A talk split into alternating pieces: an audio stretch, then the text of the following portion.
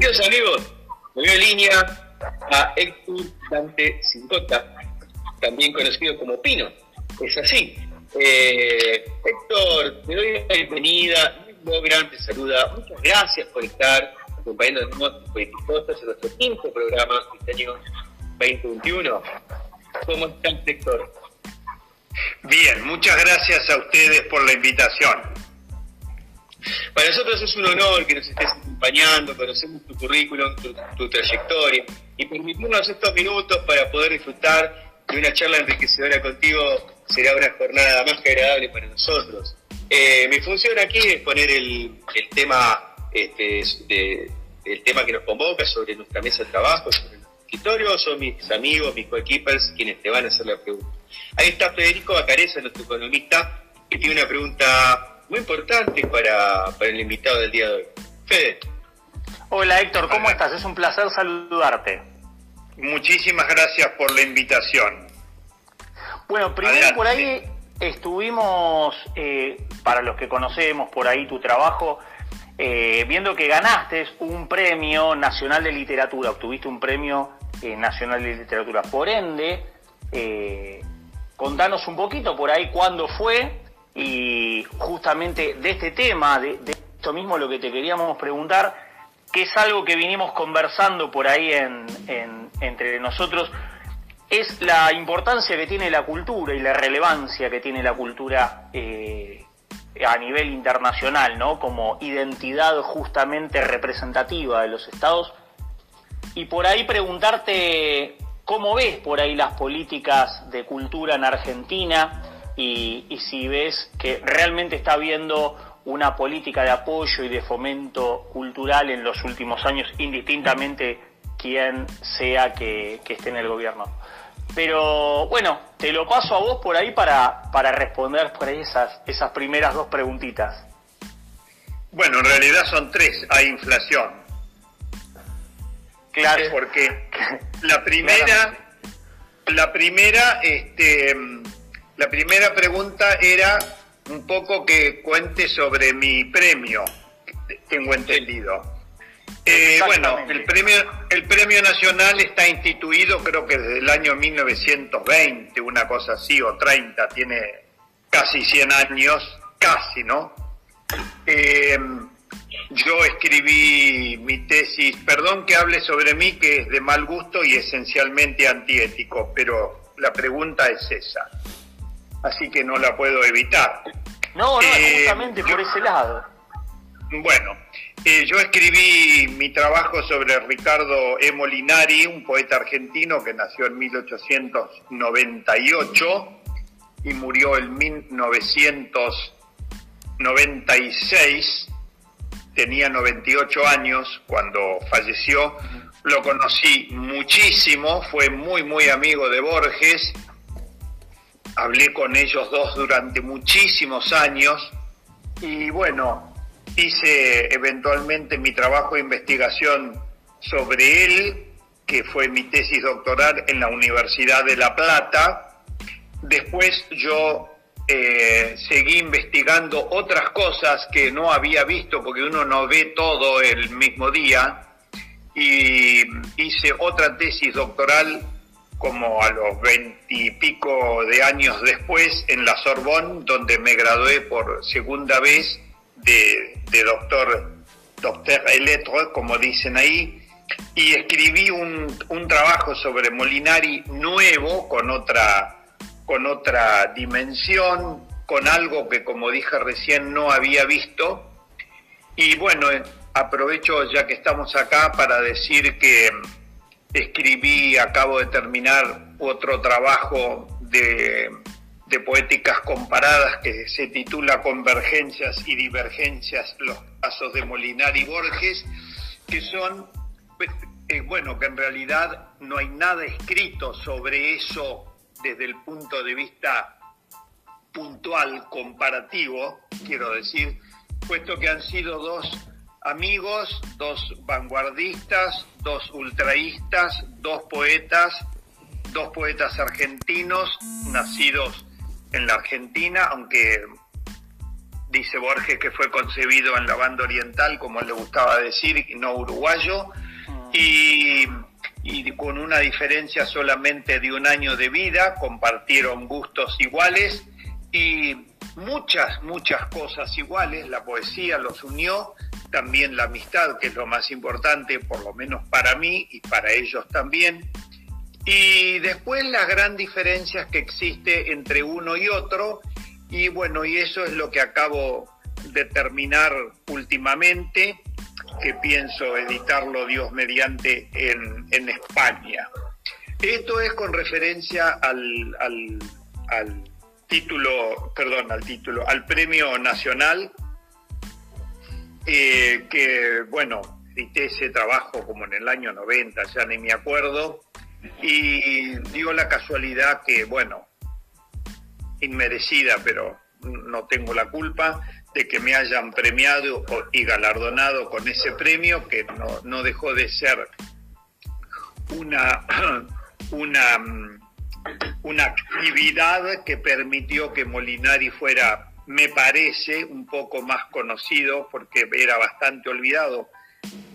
Y después, yo que me dediqué casi toda la vida a él, fui consiguiendo otras cosas inéditas, muchísimas cosas inéditas que formaron parte de estos dos este, trabajos posteriores.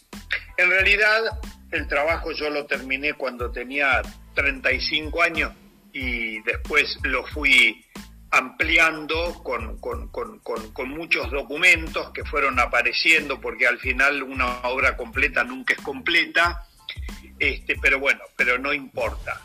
Y bueno, eso es un poco la historia del premio que, que, me dieron en su momento, en el año 93, hace casi 30 años. Y, y bueno, y al explicar todo esto me olvidé de la segunda pregunta, si me lo podrías preguntar de nuevo, te agradecería. No, por supuesto, Héctor, es extraordinario, es extraordinario tu carrera académica y es realmente extraordinaria tu eh, trabajo profesional justamente en el campo de la literatura. Y por ahí nosotros acá siempre hablamos más de economía, de política y tener a alguien de la alta cultura como vos para nosotros es realmente un desafío, verdaderamente. Bueno, alto sí, porque mide un 80, pero nada más. y sabes que te quería preguntar eh, justamente la importancia ¿no? que tiene la cultura en la formación de la identidad de los países, de los estados, de las naciones, de los pueblos. Y es como que por ahí hablando un poco de, de las relaciones internacionales, ¿no? Los países tratan como de promover y de tener fuertes políticas culturales como para formar una identidad y también una proyección de su propia identidad eh, hacia el sistema internacional. Argentina ha tenido una política justamente en promover su cultura, su arte, su literatura. ¿Cómo ves hoy vos justamente eh, la implementación o la diagramación de las políticas para promover la cultura hoy a nivel nacional en Argentina y para promoverla también en el extranjero? ¿Qué recomendaciones por ahí desde tu perspectiva harías justamente como para, para poder dar más presencia por ahí en ese, en ese sentido, tanto en la literatura como en la pintura, como en el arte en general? Bueno, yo puedo, puedo dar mi opinión, que obviamente es personal, que no creo que sea muy trascendente, pero bueno, ya que es una pregunta, voy a tratar de responder.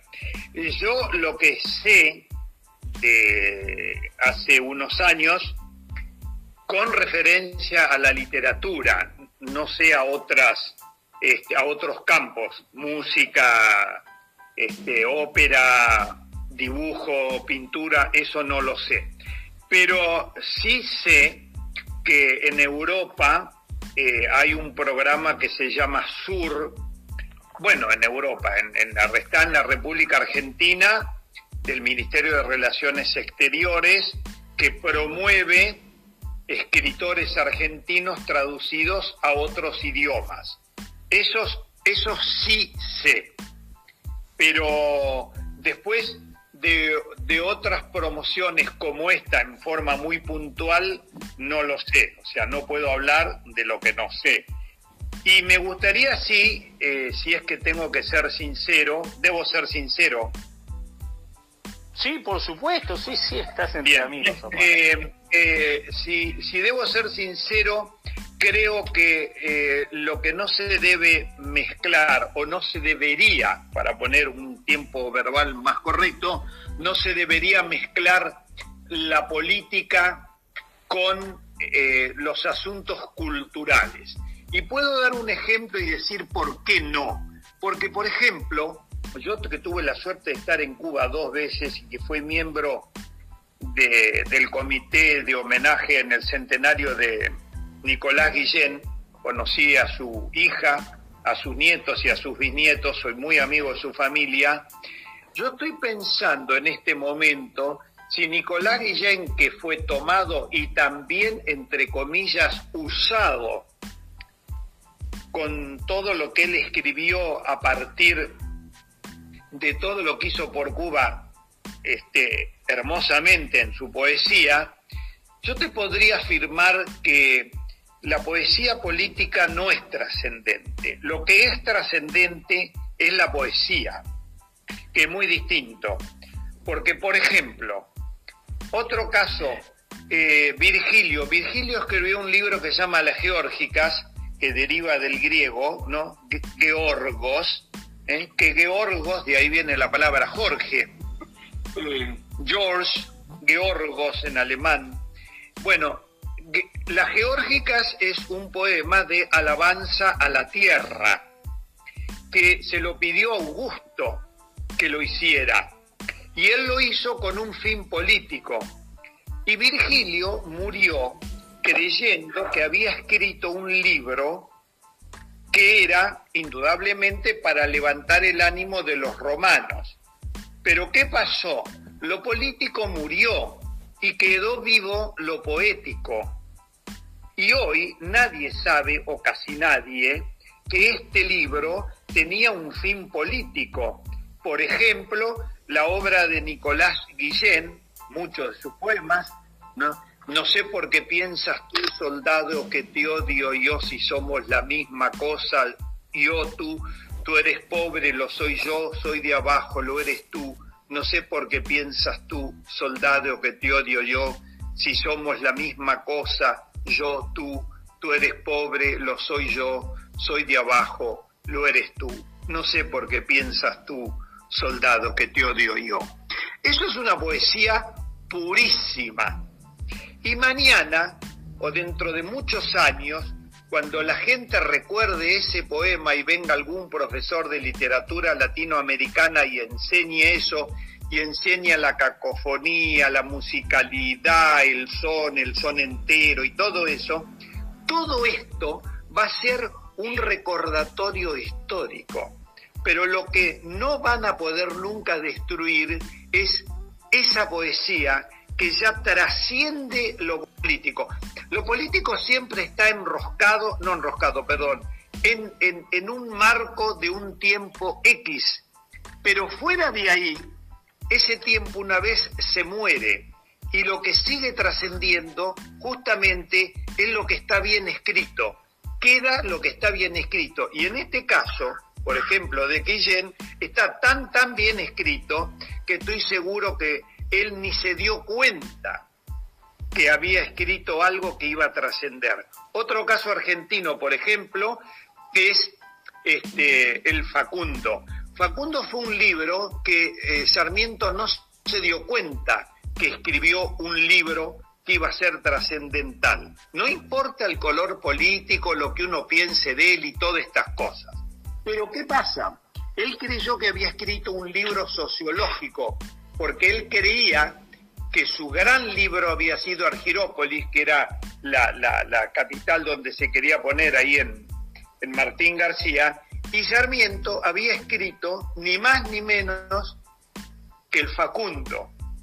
Sombra terrible de Facundo, voy a evocarte para que desde el sangrentado polvo que cubre tus cenizas te levantes a explicarnos la vida secreta y las convulsiones internas de, que entrañan a este noble pueblo. Tú conoces el secreto, de venas, devélanoslo. Eso es maravilloso. Me podría hablar 40 minutos sobre cada palabra que es hermosa, por ejemplo, la palabra sombra, la palabra terrible con doble R, que es fuerte, bueno, umbrae, etcétera. Por eso digo, no sé si tiene que ver siempre la política. Desgraciadamente, sí. Como dijo Oscar Wilde, nada había más intrascendente que una conversación sobre política. Pero bueno, le pueden decir a Oscar Wilde que estaba equivocado. Héctor, eh, qué linda charla, qué linda charla, esta es una charla de café, más que se transformó en una charla de café más que una entrevista, pero los tiempos en radio son tiranos. Así que vamos a darle la palabra, queremos aprovecharle, aprovechar porque tenemos 30 minutos para entrevistarte, vamos a darle la palabra a Juan Vera, nuestro coequiper, nuestro politólogo, que también siempre nos enfoca su punto de vista. te, quería, te, quería, decir, si me perdonas, ah, no, que está diciendo que el ahora que estás diciendo que el tiempo es tirano, lo cual es cierto, es hermosa la definición de tiempo que dio Quevedo. Quevedo dijo, es ese maldito que nos mata huyendo. acá, acá nos huyen, nos echan, no, no sé, aunque el señor director siempre a veces nos permite pasar algunos minutitos, pero bueno, después de política viene, viene alguien y vamos a ver qué pasa. Juanjo, Vera, ahí te tenemos en línea. Bueno, Héctor, atentamente escuchándote, la verdad muy enriquecedora todas tus conclusiones. Yo te quería eh, llevar eh, eh, a ver qué, es lo que opinás, ¿no? Se cumplieron 39 años de, Malvinas.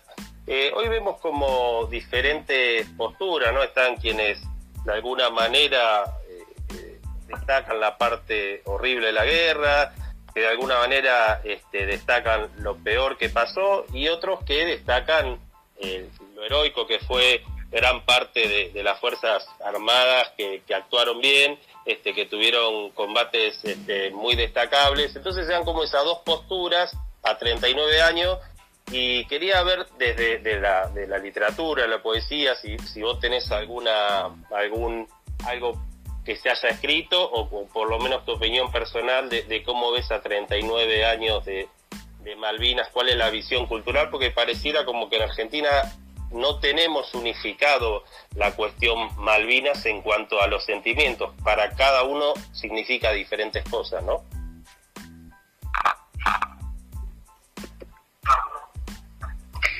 Bueno, eh, indudablemente para cada uno significa distintas cosas. Es lo mismo que leer un libro, ¿no? Cada uno ve en el libro algo que no ve en el otro. Por eso un autor tiene tantas explicaciones. Pero si se me permite, porque me acabas de preguntar sobre la creación de la poesía, sobre Malvinas, y si se me permite yo, si se me permite leer, este, sí, Héctor, ¿me permiten? Pregunto. Sí, por favor, sí, adelante, adelante. Bueno, dice así, canción.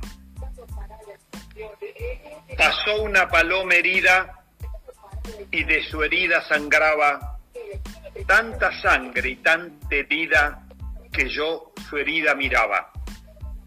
Voló hacia el mar afuera, lejos de este continente, sola y su sombra doliente, voló hacia el mar afuera. Y lejos yo la miraba cuando volaba y venía. Era más lo que volaba, pero casi no venía. La miramos con su herida que aún también sangraba, pero ella siempre estaba en el cielo, extendida. Miró a varios soldados y creyó reconocer que algunos estaban muertos. Miró a varios soldados. Algunos se quedaron en sus ojos, otros en su propia herida, pero la paloma herida permaneció en nuestros ojos.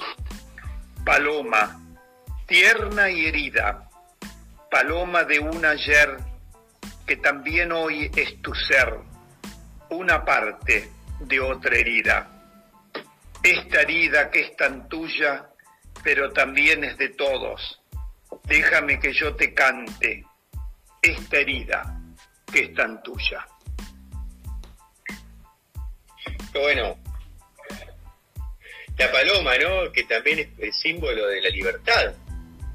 Sí, la paloma que es el símbolo de libertad, según Picasso y según los ornitólogos, que no es un bicho tan bueno, pero bueno, este, lo que pasa que tu pregunta es eh, muy abarcativa y está muy bien que así lo sea.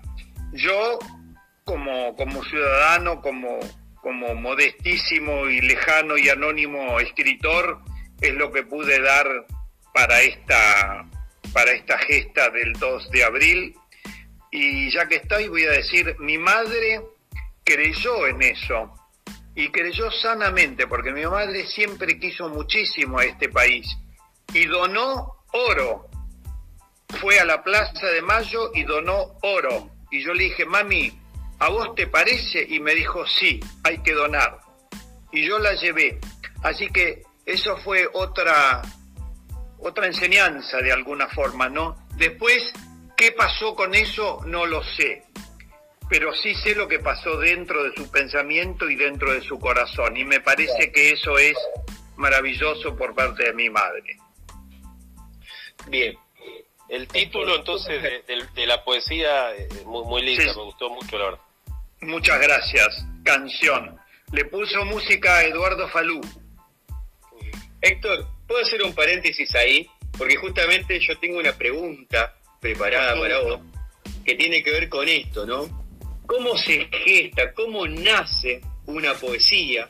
Si alguna vez escribiste una canción y se, y si existe alguna analogía en ese proceso de construcción ¿sí? o, de poesía o de canción. ¿sí? la pregunta? Eh, ¿Ahora contesto ahora?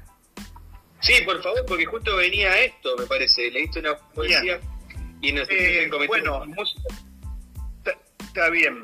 Eh, ¿Cómo nace? Esto nació de un sentimiento extremadamente profundo, porque yo había estado en el sur, en el año 76 creo fui con mi señora a Tierra del Fuego. Nunca quince tanto a este país como cuando vi en un palo la bandera argentina flameando y ahí me di cuenta que el, que, el amor generalmente está lejos de la capital. Y nunca se quiere tanto un país cuando se no está fuera. Eso una vez me dijo un profesor que vivía en East Lansing, en Estados Unidos, y me dijo, mirá, podrás ganar te pagarán muy bien, pero nunca vas a plantar un árbol y ese árbol va a ser tuyo porque este no es tu suelo. Y la verdad que eso me quedó para toda la vida. Y, y, justamente cuando vi esa bandera flameando me acordé de lo que él me había dicho.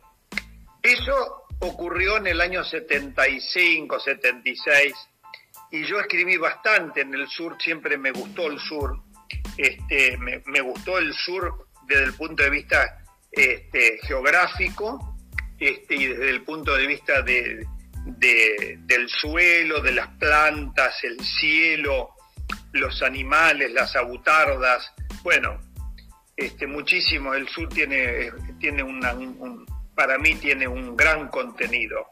Y después, desgraciadamente, vino esto que fue una desgracia porque, viste, fueron los chicos tan chicos que no sabían de la guerra y, bueno, tirarse, en fin, o estar en contra de una potencia tan, tan grande que va a ser. Pero bueno, así son, así son las guerras, totalmente inútiles, como dijo Schiller. Bien, ¿y tenés alguna anécdota de alguna cantante muy conocida que, haya, que haya cantado alguna poesía tuya? Bueno, eh, tengo una anécdota con Mercedes Sosa, que una vez fui a la casa y íbamos a hacer una cosa juntos con ella y ella quiso eh, quiso musicalizar un poema que se llama Canción en, en Humahuaca que, bueno, se interpretó en Londres con Julian Jacobson y una violinista japonesa y una mujer que creo que se llama Graciela Barrios, si mal no me acuerdo, no, Liliana Barrios, una cantante muy buena, yo ni sabía que existía ella hasta que cantó esa canción. Y cuando yo hablé con Mercedes, ella me dijo, bueno, yo quiero ver esto. Y yo estaba en su casa al lado de ella, sentado, esperando unas empanadas que me comí seis, recuerdo. Eh, me, ella comenzó a tararear y a, a improvisar una música, este, y cuando la terminó, me dice, bueno, vamos de nuevo. Le digo, bueno, vamos, no, pues yo no voy a ningún lado. Le digo, en todo caso, sos vos la que estás haciendo esto. Y empezó a hacer todo de nuevo, ya con un poco más de profundidad en la voz, y salió hermosa. Entonces yo en ese momento le dije a Mercedes, le digo, vos sabés que este, me he dado cuenta en este momento que la música es superior a la poesía. Y me dice, no, para nada. Le digo, y pero escúchame, vos con esto me salvás y yo, esto no hubiera, para nada hubiera elegido este poema. Sin embargo, la música hace que vos la eleves. Y fíjate vos, le digo, nosotros estamos en un teatro y estamos escuchando la quinta sinfonía de Beethoven o la novena, y al lado puedes tener un turco, un boliviano, un neozelandés, un francés, un inglés, un noruego, y todo el mundo de cualquier nacionalidad, un chino, va a estar emocionado con eso, ¿no? Este, y sin embargo, la poesía, vos no, no te produce eso, porque para que te produzca eso, vos tenés que saber el idioma original, porque no es lo mismo un poema traducido que un poema que no está traducido, aún aunque la palabra por ejemplo, estoy pensando en el caso de Dante, un, soneto que conozco de un examen y que, termina eh, y dice eh, que va dando una dolcezza al cuore e va diciendo al ánima sospira. Todos sabemos lo que dice, todos sabemos lo que quiere decir y casi podríamos traducir palabra por palabra casi igual en español. Pero sin embargo, yo te puedo decir y explicar por qué no es lo mismo. Porque si vos decís que va diciendo, en, español sería que va diciendo.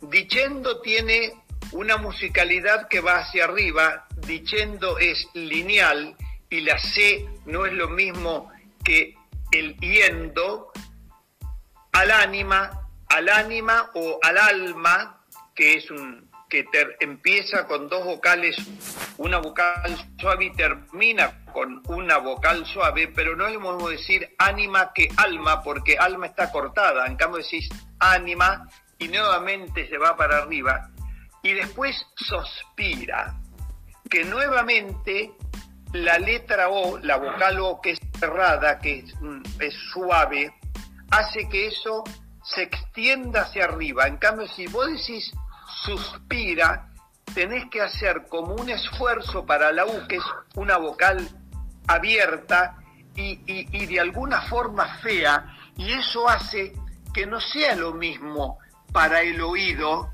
porque la poesía es música. Lo vimos hoy con Nicolás Guillén. Claro. Songo, songo, cosongo, songo, be, songo, de mamey. Es toda música y nadie sabe lo que quiere decir. Eh, eh, eh, bueno, y eso, este, y eso hace que justamente la poesía sea totalmente distinto a cuando está traducida. Por eso en italiano famoso dicen traduttore, traditore, ¿no? Traductor, traidor. ¿eh? En inglés es exactamente lo mismo. En el verso, el soneto 18 de Shakespeare, dice, Shall I compare thee to a summer day? Podría compararte a ti, que en realidad no hay que poner a ti, porque si es compararte es a ti, a un día de verano, pero en, en inglés dice, Shall I compare thee? y Di, que es el Yu antiguo, va hacia arriba y es lo que le da la fuerza a la S línea del soneto. Por eso es importantísimo. A veces no es tan importante aprender ni saber, sino escuchar, porque la poesía es gozo, esencialmente gozo. Hay que leer para ser un lector hedónico, por el placer que te da. ¿eh? Bueno, ¿qué dijo San, San Agustín? Leo para conocer. Claro. Y es así. Héctor, si nos vamos volando los minutos. Bueno, que la, la vida se va volando. Estamos a tres minutos del tiempo que tenemos comprometidos contigo. Quizás podemos aprovechar ahí alguna preguntita más, mis queridos amigos. Con todo gusto. Le hacemos una última preguntita a Héctor. Mira, más que una preguntita, escucharlo realmente es un placer, realmente es un placer. Eh, Te agradezco. Justamente es, es una riqueza eh, y una sutileza realmente escucharte, Héctor, y lo mismo es lo que están pensando nuestros oyentes en este momento. Y por ahí, algo que me quedó por ahí dando vueltas es, yo vivo en Buenos Aires, viste, en la ciudad de Buenos Aires, ciudad que grandes literatos argentinos le han dedicado su obra.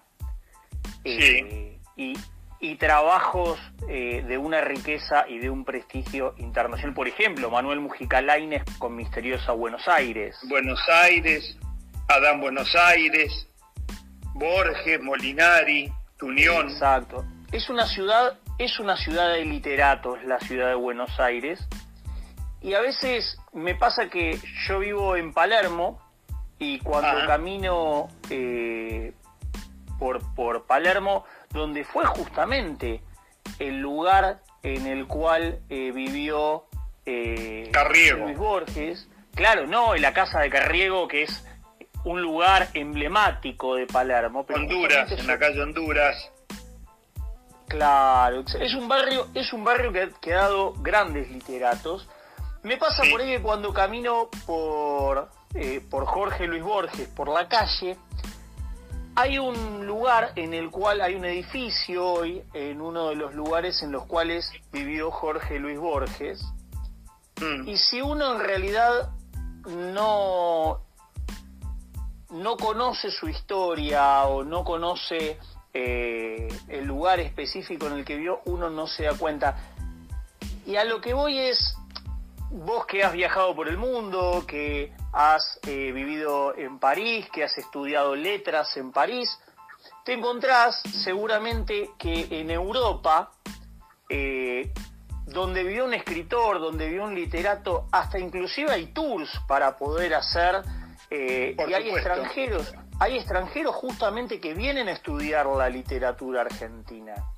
Claro. Entonces, a mí me da la impresión que, que como argentino eh, en realidad no estamos visibilizando la riqueza cultural genuina que tenemos y no la ponemos en valor en los lugares históricos, por ejemplo, como para poder transmitirla a las siguientes generaciones. Esa es la impresión que a mí me da. ¿A vos qué te parece? Coincido 100% contigo. Y te voy a decir más. Y también eso da mucha pena mucha pena como argentino. Te voy a decir un caso, si se me permite. Mirá, en el Delta, en el Delta argentino, vivió Marco Sastre, que fue uruguayo, vino de muy chico, fue el dueño de la, de la librería Marco Sastre enfrente al Colegio Nacional Buenos Aires, donde se unía toda la gente de la generación del 27 él escribió un famoso libro que se llama El Tempe Argentino, que su primera edición es de 1858. Este, una, una rareza, yo gracias a Dios la tengo leída tres veces, era uruguayo, prácticamente nosotros creemos que o lo tomamos como argentino, pero bueno, él nació allá. ¿Vos podés creer que en la, en la Dirección de Cultura de Tigre no sepan absolutamente nada de Marcos Sastre? Te hago esta pregunta. ¿Vos podés creer que en San Isidro, donde vivió Juan José Castelli, no sepan que él vivió ahí y que yo tengo que de la plata decirle, che, pero ¿cómo puede ser tal o cual cosa? Por ejemplo, eso es lamentable. ¿O no? Bueno, bueno eso, eso es lo que me pasa a mí.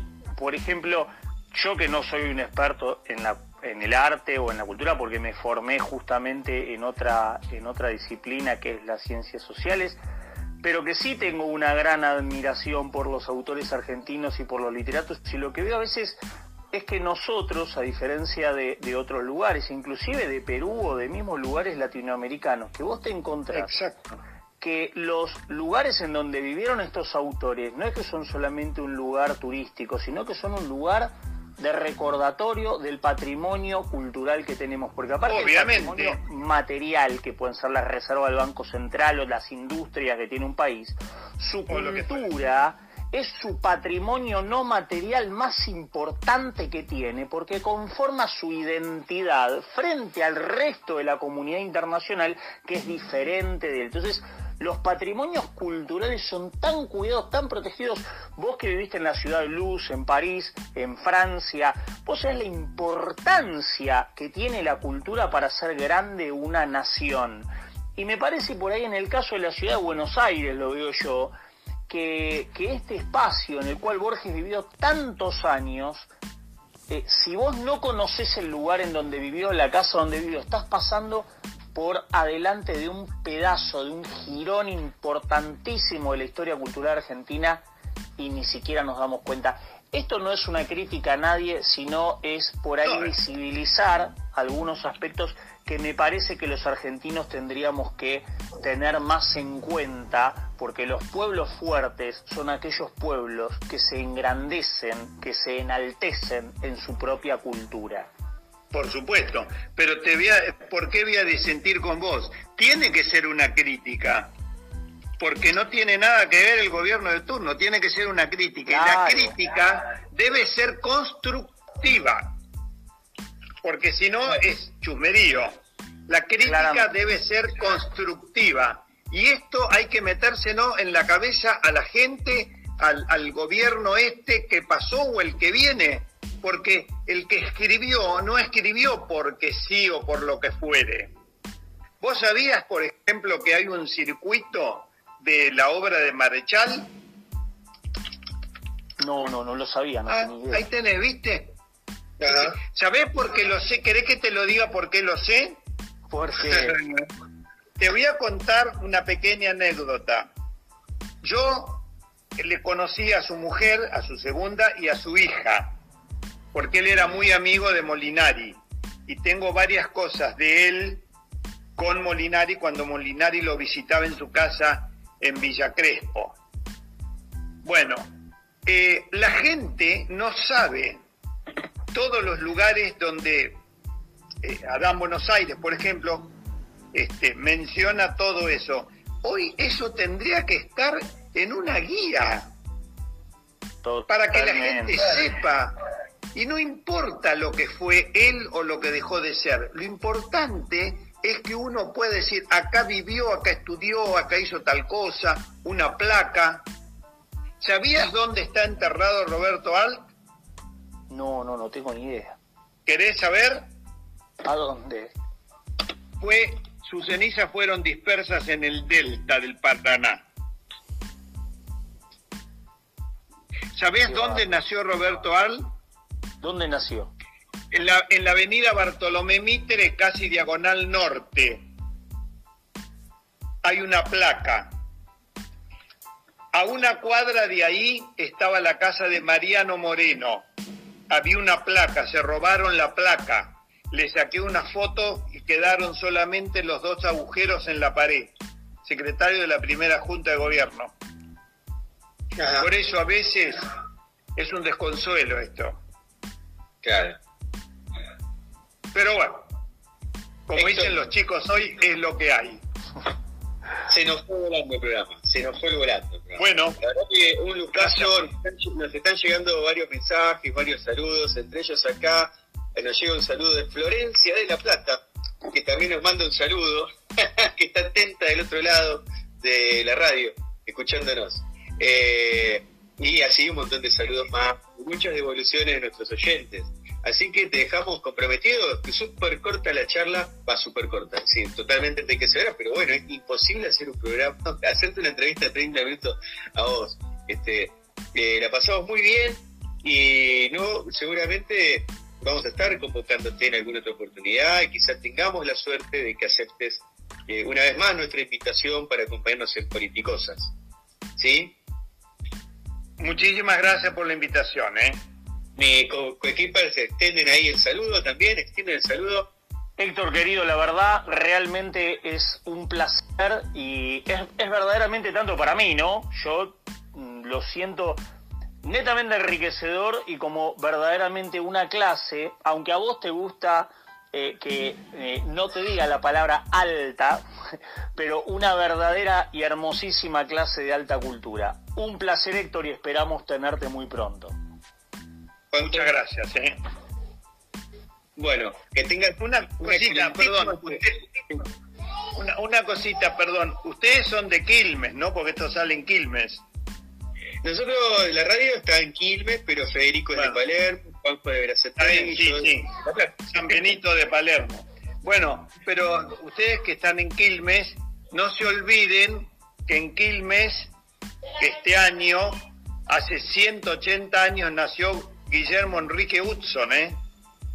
Sí, bueno, ahí tenemos eh, la excusa justa para llamarte nuevamente en breve.